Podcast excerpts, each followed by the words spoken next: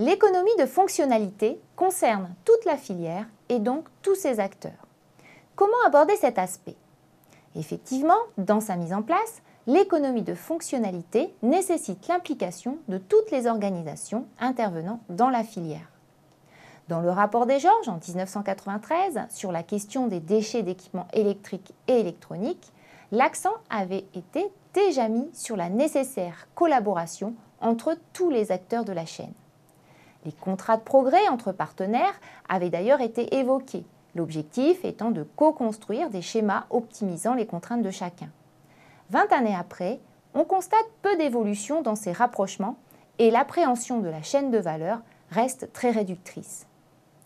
Pouvons-nous préciser ce qu'est la chaîne de valeur? La vision chaîne de valeur suppose une décomposition en activités élémentaires techniquement séparables.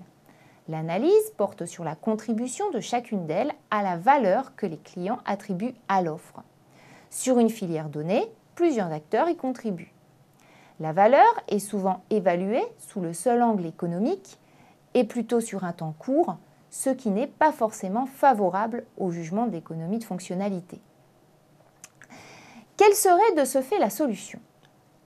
L'enjeu et de se centrer sur le coût global, c'est-à-dire l'intégration de tous les coûts liés à un produit, de sa conception à sa fin de vie.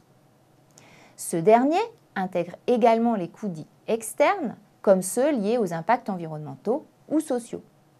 Le coût global nécessite une bonne connaissance de la chaîne de valeur et de ses acteurs. Ce coût global est un élément essentiel pour valoriser le recours à l'économie de fonctionnalité. Une question se pose. Est-ce que le coût global est utilisé aujourd'hui? Il faut l'avouer que ce n'est que de manière très infime. Il est encore nécessaire de sensibiliser certaines professions. Ainsi, le directeur des affaires financières a un rôle essentiel.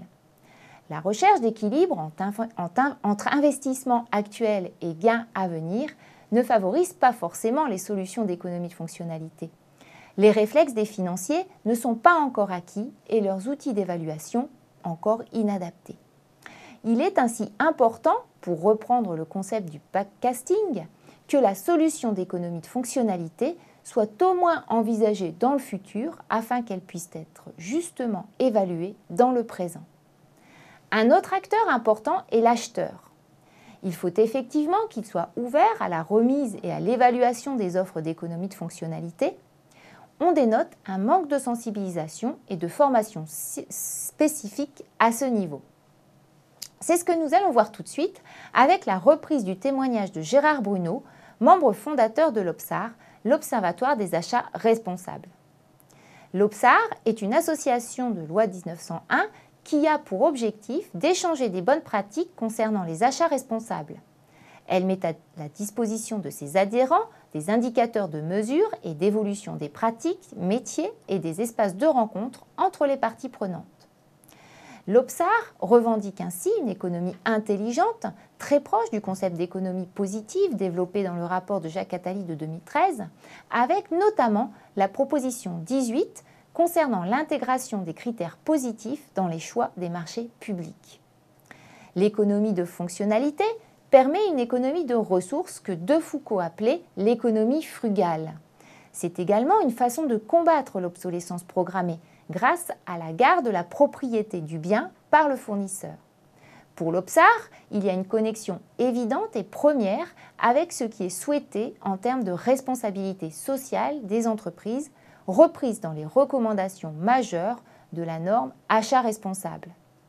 Pour les acheteurs, c'est un moyen de revaloriser leur métier, notamment dans une application plus importante pour la détermination du juste besoin d'achat, tel qu'il est repris dans l'article 5 du Code des marchés publics qui précise la prise en compte du développement durable. Le renforcement du dialogue avec le fournisseur est également essentiel et ce rapport se trouve modifié par l'économie de fonctionnalité dans un sens plus intéressant, celui du gagnant-gagnant.